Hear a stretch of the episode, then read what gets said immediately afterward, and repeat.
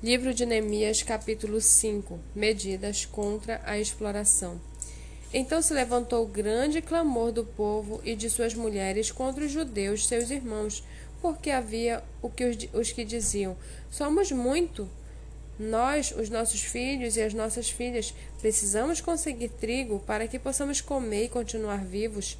Também houve os que diziam: Nós tivemos que hipotecar nossas terras as nossas vinhas e as nossas casas, para conseguirmos trigo em meio a esta fome. Houve ainda os que diziam: Pegamos dinheiro emprestado até para pagar ao rei o tributo sobre as nossas terras e as nossas vinhas.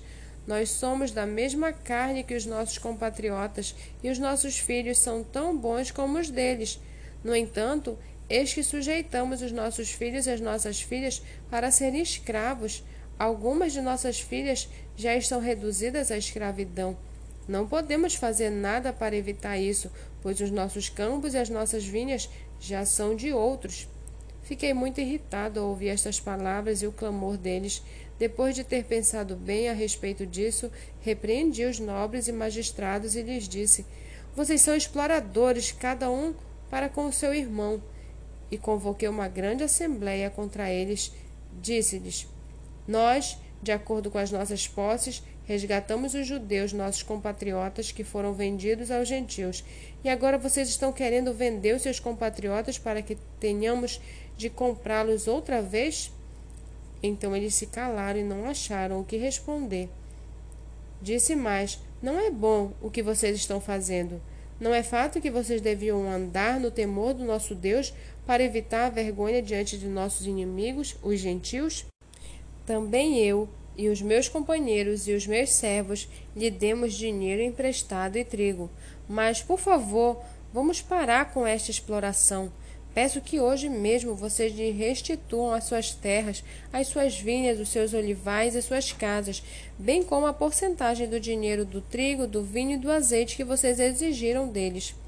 Eles responderam: Vamos restituir e nada pediremos deles. Faremos o que você está dizendo. Então chamei os sacerdotes e, na presença destes, fiz com que jurassem que fariam o que prometeram.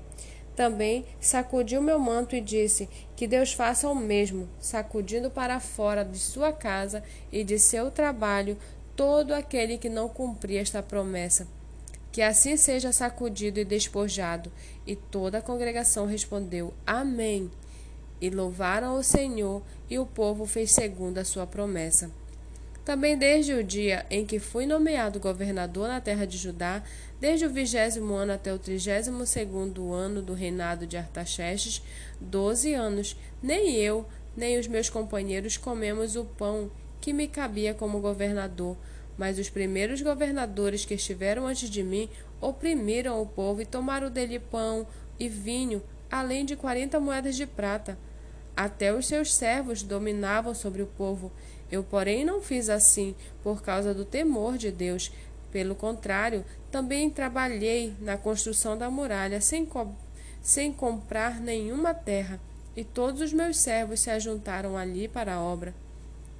Também hospedei cento e cinquenta homens dos judeus e dos magistrados, além daqueles das nações vizinhas que vinham até nós. O que se preparava para cada dia era um boi e seis ovelhas escolhidas.